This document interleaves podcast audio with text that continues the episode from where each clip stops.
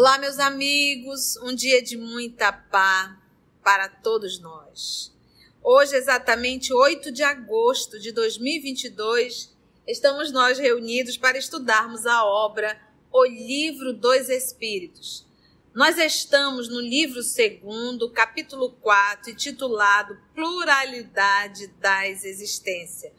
Hoje nós iremos iniciar a questão 181 e vamos iniciar fazendo a nossa prece de gratidão.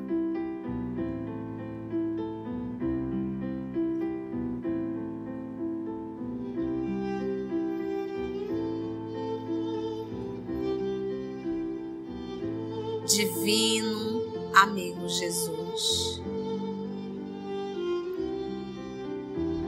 Quando nos assentamos aqui com essa oportunidade de estudar essa doutrina, refletimos a grande bênção, a grande oportunidade, porque estamos aprendendo lições eternas, estando ainda encarnados e com tempo para modificarmos a nossa rota em destino ao bem, ao amor, à fidelidade a Deus.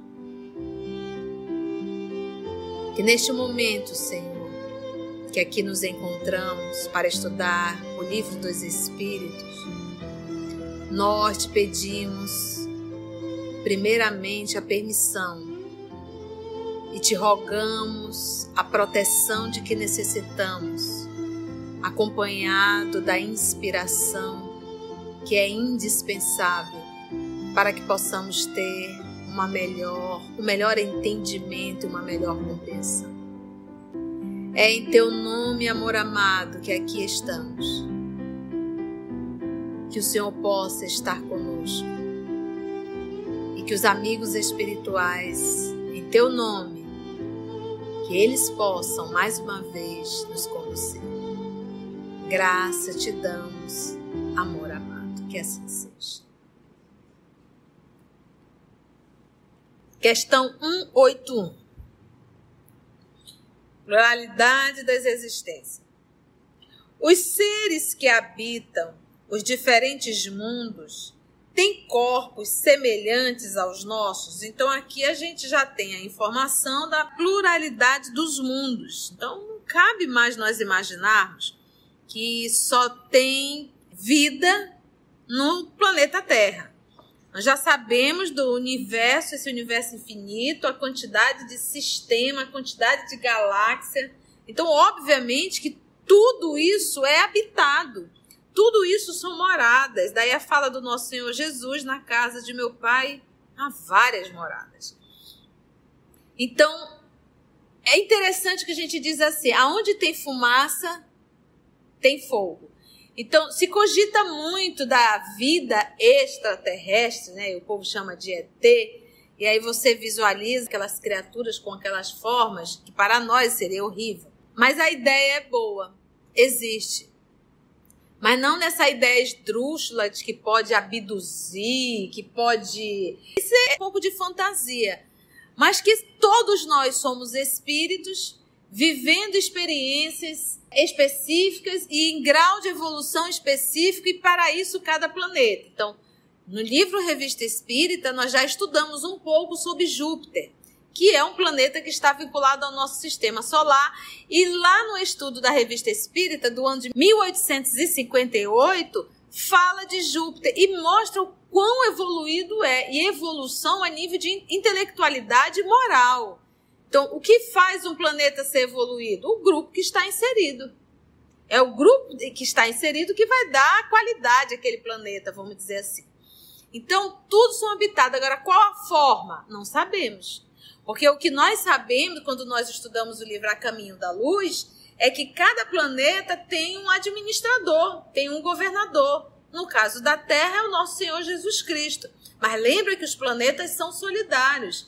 Então, se Deus nosso Pai enviou Jesus para nos ensinar a amarmos uns aos outros aqui no planeta Terra, imagina o vínculo desses espíritos em relação a de planeta a planeta. Então, imagina a amizade que existe entre um governador do, da Terra e um governador de Júpiter. Você acha que tem, não, isso aqui é meu, isso aqui é teu? Não existe isso. Então, por isso que a gente diz que os planetas são solidários. É, há uma irmandade muito grande. Agora, a forma física aí vai estar de comum acordo com o administrador, quem programou, quem arquitetou. A nossa forma ela, tá, ela é específica para o nosso planeta, uma condição aqui. Quando a gente vai estudar também um livro que a gente ainda não estudou, mas que vale a pena estudar, mas se Deus quiser nós iremos fazer, Cartas de uma Morta, que é um livro psicografado pela própria mãe do Chico, Lá ela mostra também a visita que ela faz em espírito a um planeta, Saturno. E é interessante, se não me falha a memória, ela diz lá que o mar, né, vou chamar de mar, né, é rosa. O nosso aqui não é azul, azulzinho, verdinho, lá é rosa. Olha aí, adivinha aí o Cristo, meio pate, né, ou uma crista, né, você assim eu posso dizer. Então, cada planeta tem as suas particularidades. Entende isso? Então, pautado nessa nossa reflexão, aí a gente pensa assim: os seres que habitam diferentes mundos têm corpos semelhantes ao nossos? Sem dúvida, eles têm corpos. Porque o espírito precisa estar revestido de matéria para atuar sobre a matéria. Então, dos outros planetas é, é, tem corpos? Tem. Porque para ele atuar na matéria daquele globo, ele precisa estar revestido de uma matéria. Ok?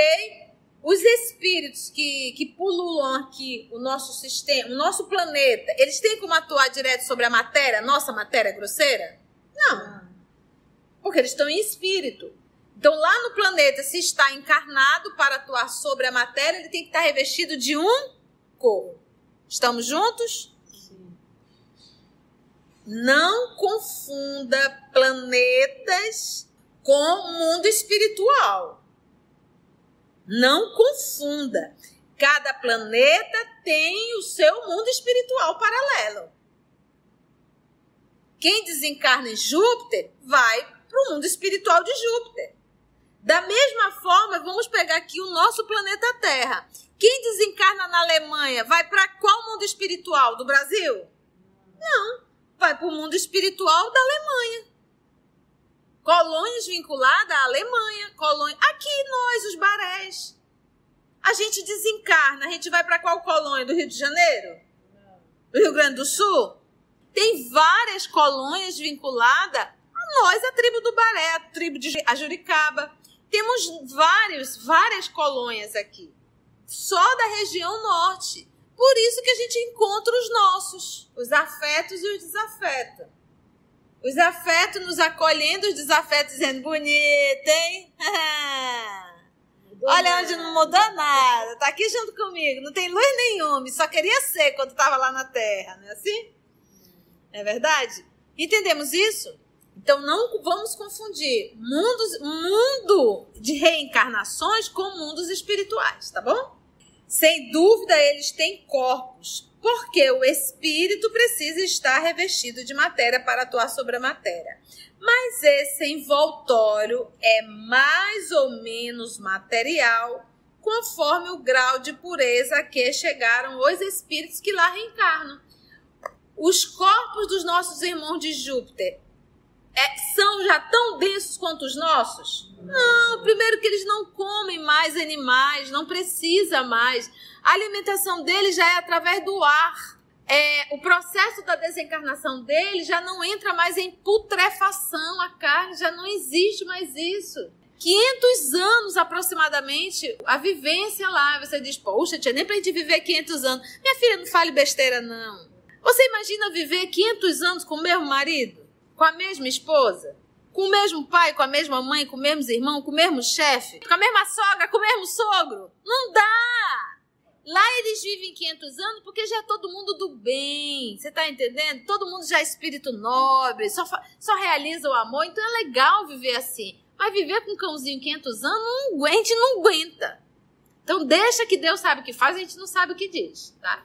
Então lá em Júpiter já se vive aproximadamente 500 anos, porque é uma delícia estar encarnado com espíritos superiores. A maioria lá já o é. Calma, não se desespere que o planeta Terra está evoluindo, mas ainda falta muito para chegarmos próximo de Júpiter, mas muito mesmo. Ficou compreensível isso? Então, estarão revestidos de corpos? Sim, mas aqui, ó, conforme o grau de pureza a que chegaram os espíritos, é mais ou menos material. Conforme o grau de pureza a que chegaram os espíritos. É isso que diferencia, é isso que diferencia os mundos que devemos percorrer.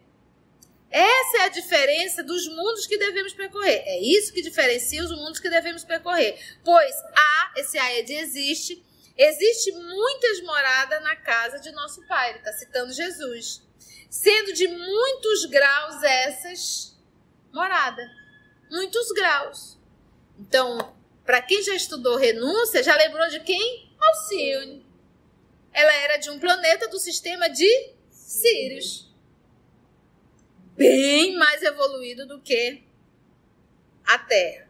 Essa informação serve assim.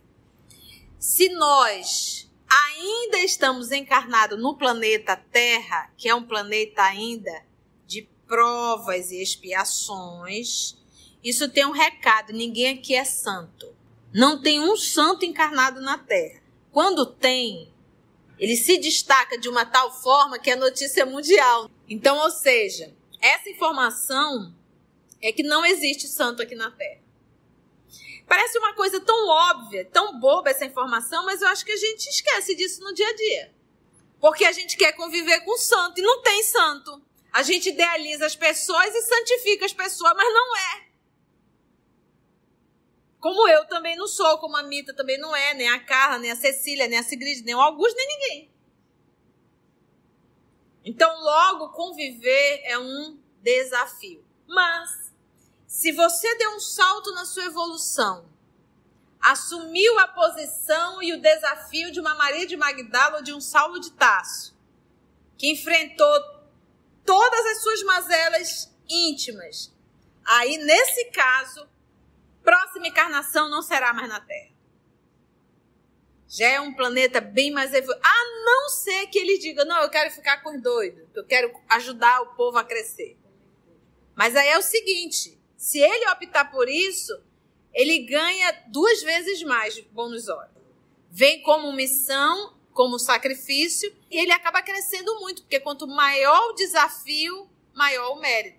Quanto mais desafio, maior o mérito. Quanto mais perturbado você conviver, maior o mérito se você souber lidar com tudo isso. Entende? Entendeu, gente? Então acho que isso é legal, isso que a gente diz assim, primeiro, eu tenho que me preparar para conviver com doido, com pessoas com espíritos da terceira ordem em processo de burilamento. Eu amo Mita, Mita me ama, Carla me ama, eu amo Carla. Vai morar as três juntos? Vai ter fight, vai chegar uma hora que a gente vai se desentender, não é verdade? Ah, não gostei disso não. Gente, por quê? Porque conviver é um desafio.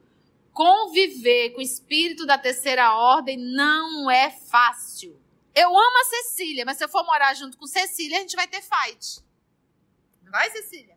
Conviver com doido, doido fica, é porque nós somos, entende? Então, essa linha de raciocínio, então, o que que vai tornar a minha convivência melhor com Cecília, com Mita e Carla? o sacrifício que eu faço para domar as minhas más inclinações e as minhas tendências. Eu conversar com o meu mundo íntimo, eu não tenho direito de falar assim com a Mita. Eu não tenho direito de dizer que a Carla tem que ser assim. Eu tenho que fazer, eu tenho que exigir de mim fazer novamente, entende? Então, quando eu viro farol para a minha pessoa e me obrigo a Aí a relação começa. Então, por isso que nós falamos que é uma relação de sacrifício. O que, é que você está sacrificando? Os seus desejos, as suas vontades, os seus quereres, entendeu? Quando a gente chega nesse grau de evolução, aí a relação começa a ficar um pouco melhor. Mas isso não quer dizer que não terá dor. Como diz Madre Teresa, amar até doer. Como é que tu cria expectativa sobre doidinho? Não cria. A gente tem que conviver assim. A gente tem que pensar tudo que pode acontecer. De ruim mesmo. Se vier bom, é lucro. Entendeu? Se vier bom, é lucro. E você não sofre porque você não criou expectativa sobre ninguém. Entende, gente? Olha, a gente é tão doido que às vezes a convivência, a gente se incomoda até quando a pessoa passa. A gente se incomoda se a pessoa está comendo e está encostando a colher no prato. Té, té. Não dá para te comer sem barulho? Olha como a gente é doido. Mas não é? Um barulho que a pessoa faz, credo, que coisa. É preciso fazer esse barulho todo? Como a gente é doido, como a gente é neurótico. São as nossas neuroses. Que a pessoa vai, a pessoa se incomoda. Está na cama, o outro mexeu. Para de mexer, por favor. Como que a pessoa vai parar de mexer? O ronco é pra acabar. Mas entende? Mas por quê? Porque a pessoa não está bem consigo. Se ela não está bem com a relação e ela não está bem consigo, tudo incomoda. A gente vai ver muito bem isso no livro Renúncia. Lembra da relação do pai da Alcione com a Suzana?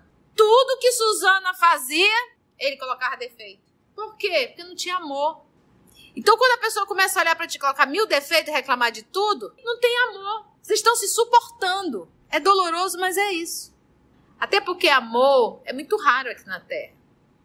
Então, aprenda a se suportar com dignidade, com respeito. Lembrei agora do Chico Emmanuel. Mas eu vou morrer, morra, mas morra com dignidade. Não precisa fazer esse escândalo todo. Então, suporte, mas suporte com dignidade.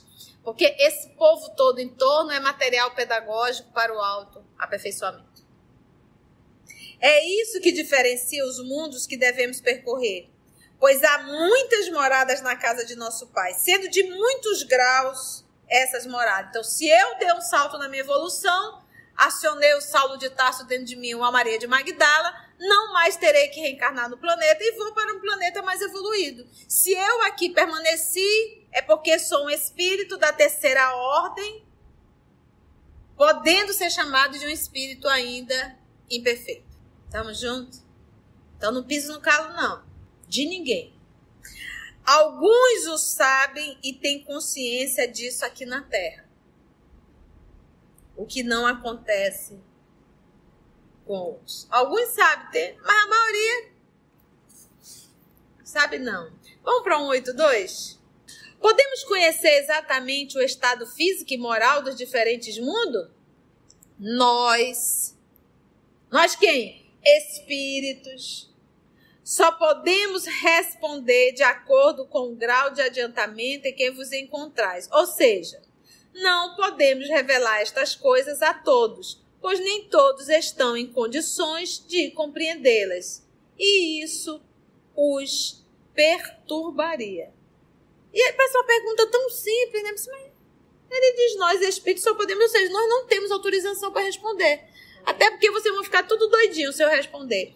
Aí me faz lembrar novamente Chico Xavier, ele solicitando de Emmanuel, que ele queria conhecer um pouco o universo. Emmanuel disse, Chico, essas coisas é meio confusas. Ah, mas eu queria, então vou te desdobrar. Você vai desdobrar, vem comigo. Aí ele diz, ele sai do corpo, sai da cidade, sai do estado, sai do país, afasta um tanto mais, começa a ver o globo, planeta Terra Afasta um pouco mais, ele já tem, começa a ter contato com o sistema solar. Aí ele já diz: volta, volta, que tá me dando uma dor de cabeça, eu preciso tomar um café preto. Você imagina isso? Então, falar de universo, de outras moradas, diz que a gente vai ficar perturbadinho. E aí tem um comentário do professor. À medida que o espírito se purifica, o corpo que o reverte aproxima-se igualmente da natureza espiritual o corpo. Então, a nossa encarnação, gente, ainda é num corpo animal. Nós estamos muito mais próximo da animalidade do que da espiritualidade. O nosso corpo é animal. Nós comemos, bebemos e dormimos. Bah, ficamos roncando lá em cima da cama babando. Os bichos fazem isso. A gente procria. Procriar. Ficar prenha. Os animais todos ficam procriam, fica prenha, amamenta, faz tudo. Então são reencarnações ainda muito primitivas. À medida que o espírito vai evoluindo, ele não vai mais tendo esse contato com corpos tão grosseiros. A matéria é menos densa, ele já não se arrasta penosamente pela superfície do solo, um passo, dois passos, um passo, dois passos, um passo, dois passos. Pensou? Aí de repente você levitar, você se locomover com a velocidade do teu pensamento. Mas isso só não é em espírito, não. Em planetas em que não existe mais um corpo denso, por isso é que ele diz se aproxima muito mais da natureza espiritual e não da natureza animal. Então, uma reencarnação em Júpiter, eles estão muito mais próximos da natureza espiritual do que da natureza animal. Não existe mais sexo, a forma de reencarnação é outra. Da mesma forma que a desencarnação é outra. Entende?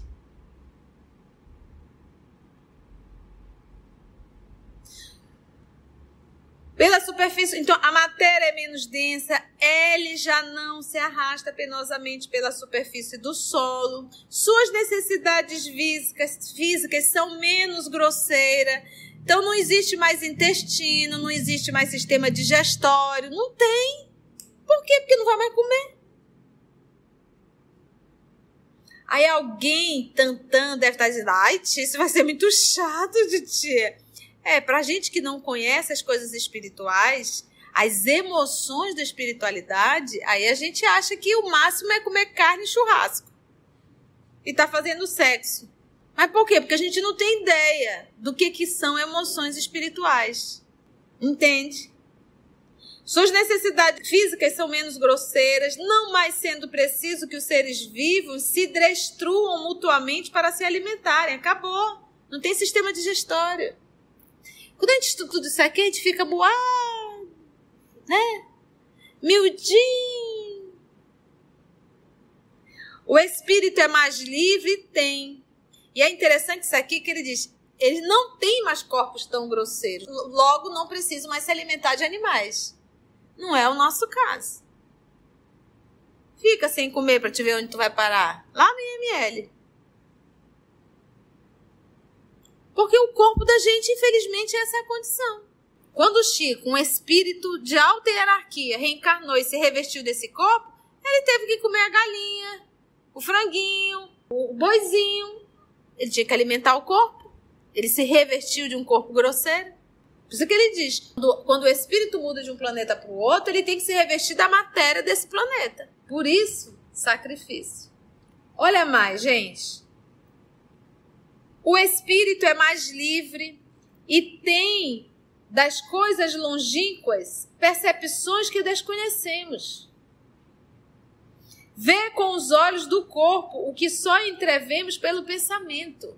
O olhar dele já não está mais limitado. Consegue enxergar coisa que a gente só consegue conceber pelo pensamento. O espírito é mais livre, porque nós estamos aqui aprisionados ao corpo físico. Você tem noção de percepção espiritual?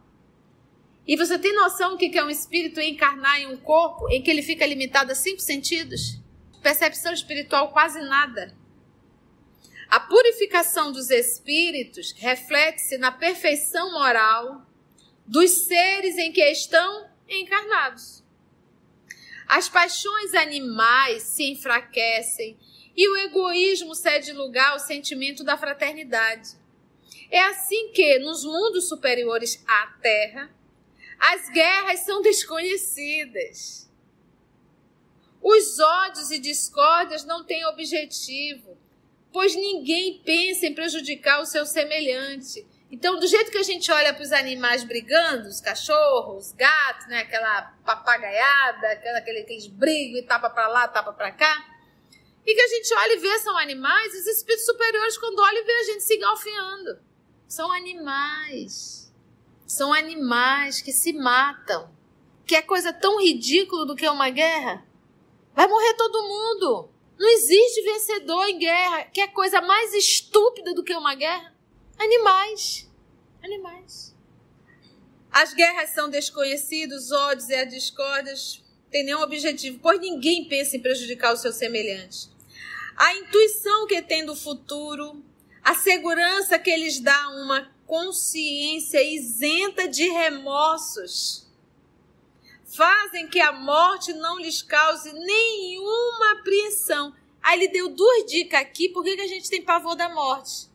Primeiro, por que, que a gente tem pavor da morte, professor Allan Kardec? Porque a gente não tem segurança no futuro. A gente não tem certeza do futuro. Segundo ponto, a segurança que eles dá uma consciência isenta de remorso, o remorso. O remorso é que mais nos apavora, porque como a lei de Deus está na nossa consciência, cada um sabe o tanto que aprontou quando estava encarnado. E aí bate um desespero, misericórdia, vou morrer, vou ter que prestar contas. E quem está com a consciência tranquila, na boa, tô indo na paz, sem nenhum problema não lhes causa nenhuma apreensão. Encaram-na a morte de frente, sem temor e como simples transformação. Porque eles sabem que eles vão continuar o quê? Vivos. Eles sabem do futuro, eles sabem da continuidade da vida. Então não se desespera. Eu digo que essa pandemia, essa pontinha do iceberg, foi para dar noção da nossa fé. A gente não tem fé no futuro. A gente não acredita na continuidade da vida. A gente se desesperou arrancou os cabelos. A gente até achou que quem estava desencarnando é porque estava sendo castigado por Deus, que ia ser exilado. Bem de doido, como é que pensa uma coisa dessa? Falta de estudo. Entende? E somos nós, os espíritas, apavorados. Cadê a fé no futuro? A fé no futuro é eu não vou morrer. O máximo que vai acontecer é eu largar o corpo físico, eu vou continuar vivo trabalhando do outro lado. Pronto. Acabou. Não é verdade? Mas não, foi um desespero tamanho, todo mundo apavorado com todo mundo, todo mundo com medo de todo mundo. Todo mundo olhava para todo mundo como se fosse um vírus de 1,60m, 1,80m, neuróticos. E detalhe, achando que Deus perdeu o controle de tudo. E a gente tendo a certeza que nós tínhamos o poder de controlar quem ia pegar e quem não ia. Não é verdade? Ficou a lição. A duração da vida nos diferentes mundos parece guardar relação com o grau de superioridade física e moral de cada um. E isso é perfeitamente racional. Quanto menos material o corpo, menos sujeito às mudanças, às vicissitudes que o desorganizam o corpo. Quanto mais puro o espírito, menos sujeito às paixões que o consomem.